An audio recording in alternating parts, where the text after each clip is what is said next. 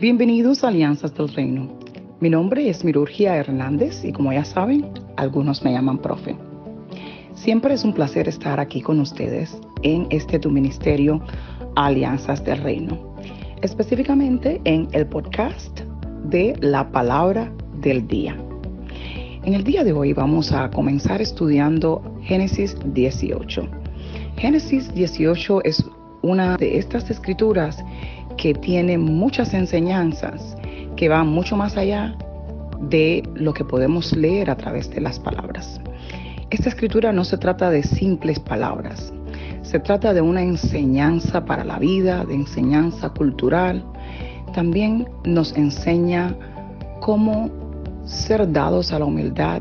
También nos enseña a practicar debidamente la hospitalidad. Antes de entrar al estudio de Génesis 18, es importante comprender el entorno cultural y algunos um, detalles que también nos pueden servir para entender cómo estudiar la palabra de Dios, que por supuesto es el objetivo de este podcast, ayudar a los nuevos conversos y también a aquellas personas que son eh, especialistas en la palabra a ver las escrituras desde otro ángulo.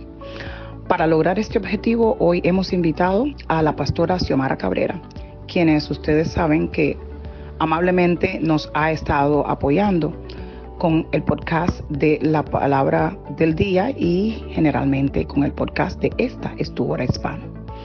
Bienvenida, pastora Xiomara Cabrera.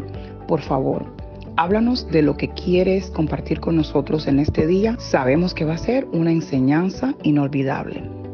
Bienvenido una vez más y Dios bendiga la palabra que vas a compartir con nosotros. En este día vamos a estar estudiando acerca del capítulo 18 de Génesis en su primera parte, 18 del 1 al 15.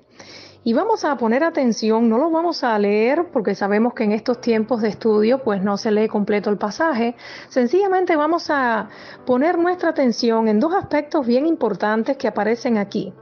En el versículo 2 nos habla de cómo Abraham, cuando llega a Dios, dice con dos varones, con dos ángeles, realmente lo que vio fueron tres varones que llegaron a aquel lugar, y cómo Abraham cuando los ve, aún sin saber que eran ángeles o que era el mismo Señor, cómo Abraham se postra en tierra delante de ellos. Y nos viene la pregunta, bueno, pero ¿por qué les estaba adorando si aún Abraham no sabía quiénes eran? Y también en el versículo 4, pues también se habla acerca de la costumbre de lavar los pies. Y queremos explicar acerca de estas dos costumbres en aquel tiempo para poder tener un entendimiento correcto de las escrituras. Para hacer una interpretación correcta de cualquier versículo, capítulo o porción de la palabra, es sumamente importante tener en cuenta una exégesis y una hermenéutica correcta del mismo. Ahora, ¿qué es la exégesis? ¿Qué es la hermenéutica? A los que no han estudiado teología, cuando se les habla de estas dos palabras, pues no entienden y muchas veces se sienten confundidos, pero es algo muy sencillo. Exégesis no es más que tener un entendimiento correcto, escuche bien, de lo que quiso decir una palabra, frase o actitud en aquel tiempo, en aquel momento en particular y en aquel lugar. Y hermenéutica no es otra cosa que entender qué me dice a mí ese mensaje que fue dicho hace muchos años atrás, qué me dice a mí hoy, qué nos dice a nosotros hoy. Ahora, no es posible lograr una interpretación correcta de las escrituras sin tener en cuenta las costumbres orientales de aquel tiempo y un conocimiento general de la cultura hebrea en aquel momento de la historia. Y dado que estamos hablando de cultura, pues creemos pertinente abordar primeramente, aunque de manera breve y concisa, acerca del significado de la palabra cultura. ¿Qué entendemos por cultura? ¿En cuántas ramas se puede desplegar la misma? Ahora, según la enciclopedia libre de Wikipedia, encontramos que la cultura son todas las formas de vida y expresiones de una sociedad determinada Como tal, incluye costumbres, prácticas, códigos, normas y reglas de la manera de ser, vestirse, religión, rituales, normas de comportamiento y sistemas de creencias.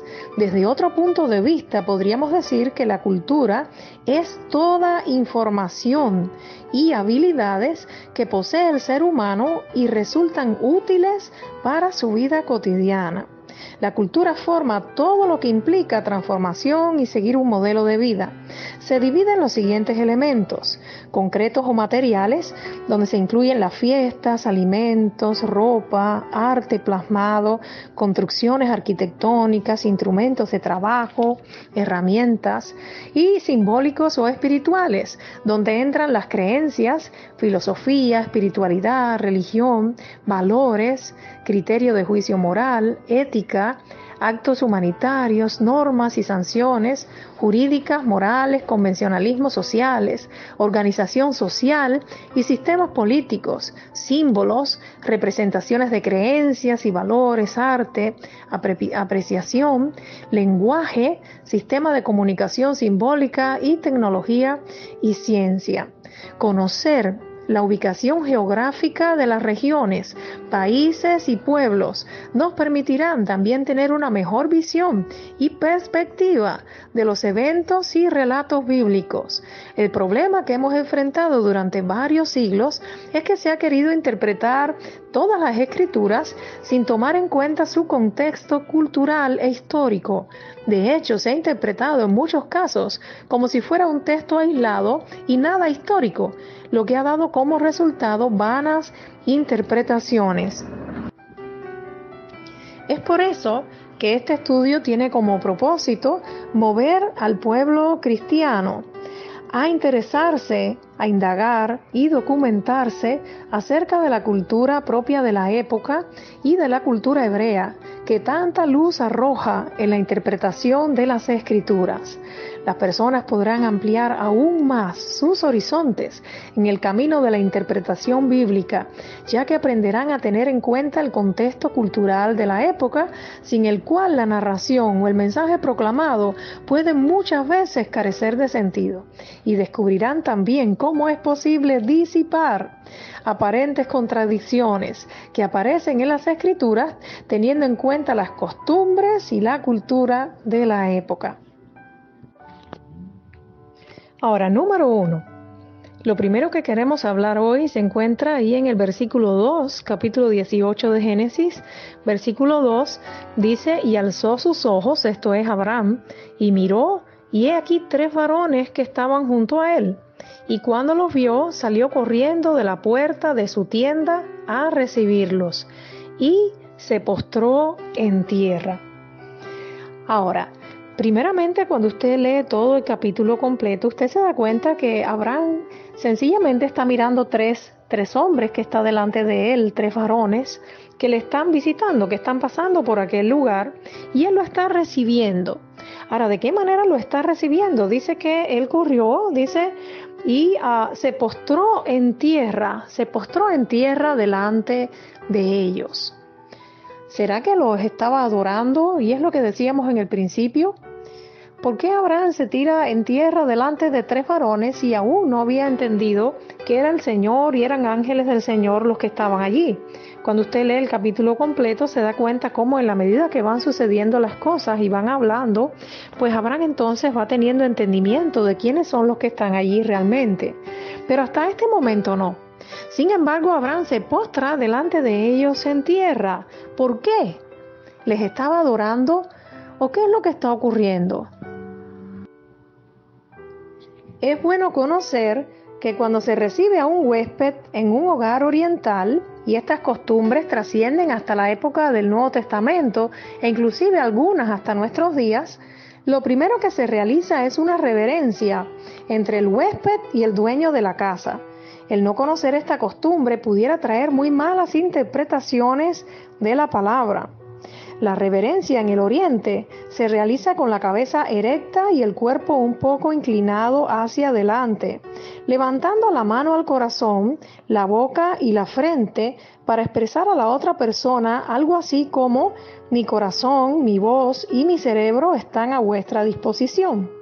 Es bueno conocer que en el Oriente no solo practican la reverencia con gente de la realeza, sino que cuando quieren expresar gratitud por algún favor, con frecuencia caen de rodillas, inclinando luego el cuerpo hasta tocar la tierra con su cabeza y besando la parte baja de la vestidura de la otra persona o sus pies y aún el polvo de sus pies Ahora, los que no conocen esta costumbre les parecería que la persona estuviera adorando a la otra como se adora a Dios, pero no es así.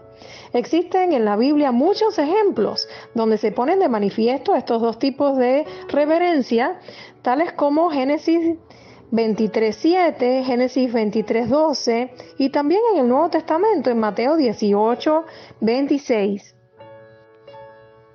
De hecho, si no conocemos este tipo de reverencia que se utiliza dentro de las costumbres hospitalarias de aquella época, pues no entenderíamos Apocalipsis 3.9 y pensaríamos que Dios traería entonces a algunos a adorar a los pies de seres humanos. Y esto es completamente contradictorio a lo que enseña la palabra de Dios en su totalidad, donde dice que solo Dios es digno de recibir adoración. Teniendo en cuenta todo esto, podemos concluir que Abraham no estaba adorando a aquellos tres varones en el momento en que él los vio, sino que con el hecho de postrarse en tierra delante de ellos, estaba haciendo algo muy normal y común en aquella época, a la hora de recibir visitantes. Lo único que estaba haciendo era manifestando su corazón hospitalario. Ahora, el segundo aspecto que queremos hablar en este día lo encontramos en Génesis 18, versículo 4, cuando Abraham dice que se traiga ahora un poco de agua y lavad vuestros pies. Y estaremos hablando acerca del lavado de los pies, el cual era una costumbre hospitalaria también de aquella época.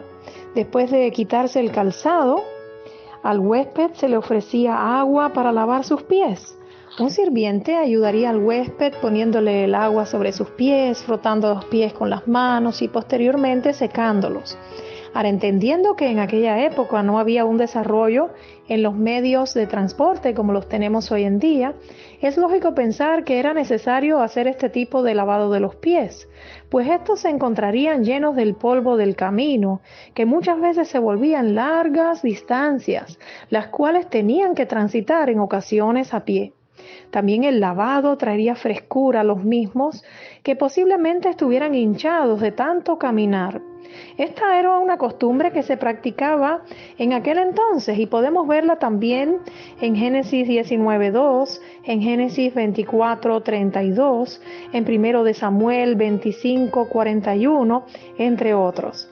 También en el Nuevo Testamento encontramos varios ejemplos, como la condición que planteó Pablo que debían tener las viudas, 1 Timoteo 5:10, y también cuando nuestro Señor lo practicó con sus discípulos, tal como se refleja en Juan 13 del 4 al 5, donde haciendo él la función del sirviente, se humilló a lavar los pies de sus discípulos, para mostrarles de esta manera la grandeza que hay en el servicio a los demás.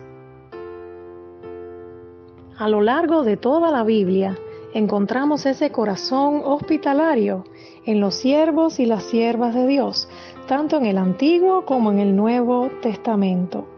Alguien dijo una vez, siempre que hablemos de hospitalidad, debemos pensar en Israel, para los cuales ésta tenía un especial significado lo podemos ver reflejada no solo en diversas partes de la Biblia, sino que los rabinos también la prescriben, utilizando para ello los términos más enérgicos. Un ejemplo de ello lo encontramos en el Tratado de Abot 1.5, el cual menciona como dos de los tres dichos de José, el hijo de Joashanam de Jerusalén, que tu casa esté bien abierta y que los pobres sean hijos en tu casa teniendo en cuenta la importancia que daban los rabinos al estudio de la Torá y de los escritos rabínicos, al considerar la hospitalidad aún más importante que la asistencia temprano por la mañana a la academia, la ponían en un lugar de incalculable valor, a tal punto que refiriéndose a ella planteaban, la acogida a los viajeros es un asunto tan importante como la recepción de la chequina, esto es, de la gloria de Dios. Esperamos que les haya gustado este estudio y que también hayan aprendido un poquito acerca de la importancia de conocer la cultura de la época para hacer una correcta interpretación de la palabra de Dios. Dios les bendiga, Dios les guarde, es nuestro deseo. Wow, pastora, qué enseñanza. Ciertamente me viene a la mente Hebreos 13:2, sí, que en esta escritura eh, somos exhortados a practicar la hospitalidad, ya que sin saberlo algunos hospedaron ángeles. Qué maravilla la palabra de Dios. Muchas gracias.